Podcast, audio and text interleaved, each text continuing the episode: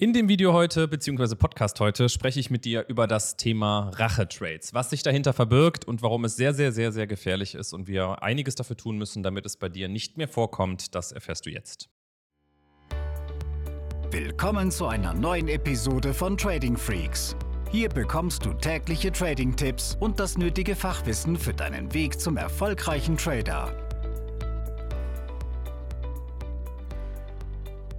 Ich fange mal mit einer Story aus dem Leben an, nämlich meiner Story, wo ich als Trader im ersten Jahr ordentlich zu kämpfen hatte, so ziemlich alles falsch gemacht habe, was man falsch machen kann. Und ähm, wenn ich jetzt heute, und das ist schon weit über zehn Jahre, ich glaube 15 Jahre her fast, na nicht ganz, aber über zehn Jahre, dann ist es so, dass ich heute, wenn ich mich an diese Zeit erinnere, nur mit dem Kopf schütteln kann und so innerlich weine. Warum? Weil ähm, so viele dumme Fehler dabei sind, nur die sagt dir ja im ersten Jahr als Trader keiner. Und das, was schon mal grundsätzlich dumm war von mir damals, war einfach ein Live-Konto zu, zu eröffnen, drauf loszutraden, irgendwie nachzuhandeln und zu hoffen, dass es irgendwie funktioniert. Und du hast da in den ersten Wochen und Monaten weder herausbekommen, was du für eine Trader-Persönlichkeit bist, noch ist so wirklich klar, ähm, welche Strategien du handelst. Und das ist auch alles nicht duplizierbar.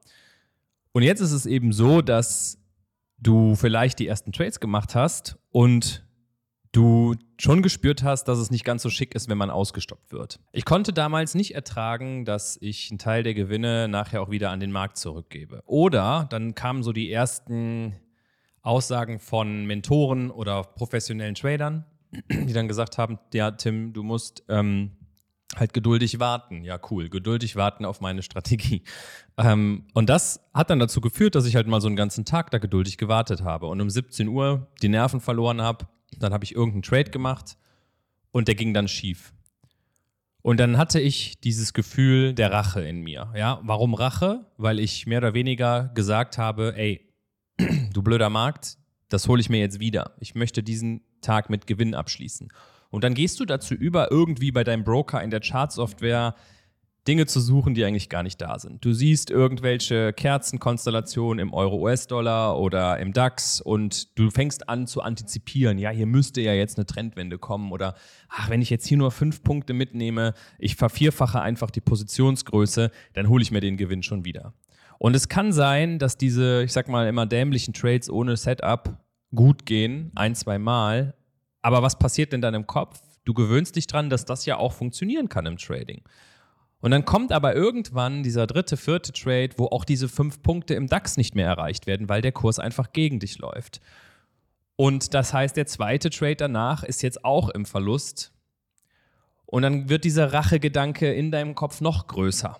Und du fängst wieder an, nach irgendwelchen Mustern irgendwas zu suchen. Hauptsache, du kannst noch einen Trade an diesem Tag machen.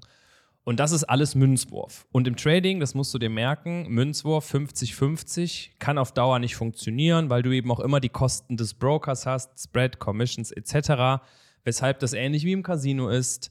Ja, das reicht nicht aus. Du musst bei deinen Trading-Systemen, bei den Strategien einen positiven Erwartungswert hinkriegen. Das wird nicht auf drei, vier Trades auszurechnen sein oder nicht machbar sein, sondern du musst gucken, dass du nach 100 Trades sagen kannst, yo, das, was ich hier mache, kann ich immer nach demselben Fahrplan machen und dann ist die Wahrscheinlichkeit x gegeben, dass ich zum Beispiel 60 mal richtig liege und 40 mal falsch, was ja ausreicht für erfolgreiches Trading. So, das heißt zum ersten Punkt, was sind diese Rache-Trades? Es sind die Trades, die nach einem Verlusttrade passieren, wo du es nicht aushalten kannst, dass du gerade Geld verloren hast. Und dann leider in der Folge dazu übergehst, mit größeren Positionen und eben diesem Rachegedanken in den Markt zu gehen und zu hoffen, dass das jetzt wieder ins Positive läuft. Und das ist oft eine Abwärtsspirale, eine gefährliche Abwärtsspirale, die da entsteht. Kommen wir zur potenziellen Lösung. Wie kannst du Rache-Trades unterdrücken? Und es ist, wenn du schon das ein oder andere Video oder Podcast von mir verfolgt hast, immer das Gleiche. Du musst A, deinen Trading-Stil finden. Bist du Scalper, Daytrader oder Swing-Trader? Dann musst du schauen, im Rahmen dieses Stils, welche Setups, welche Strategien passen zu dir. Ein Scalper, der hält die Trades für ein paar Minuten oder Stunden.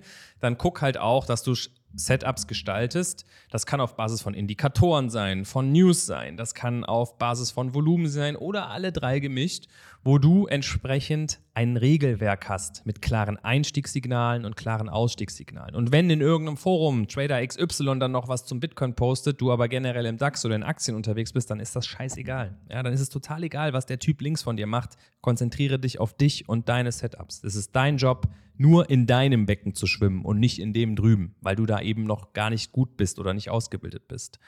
So, und dann geht es darum, nach diesem Fahrplan mit klaren Regeln mal 50, 100 oder 200 Trades zu machen. Und dann wirst du merken, wenn du die auch sauber protokollierst, wenn du dein Journal dazu führst, mit jedem Trade, der danach kommt, wirst du ruhiger. Es fällt dir leichter und leichter darauf zu warten. Und es kann auch mal sein, dass zwei, drei Tage kein Trade kommt und dann kommt einer und du wirst ausgestoppt, aber du behältst die Nerven, weil du weißt, hey, wahrscheinlich wird dann halt morgen oder übermorgen der nächste Trade kommen. Und das ist wichtig für erfolgreiches Trading.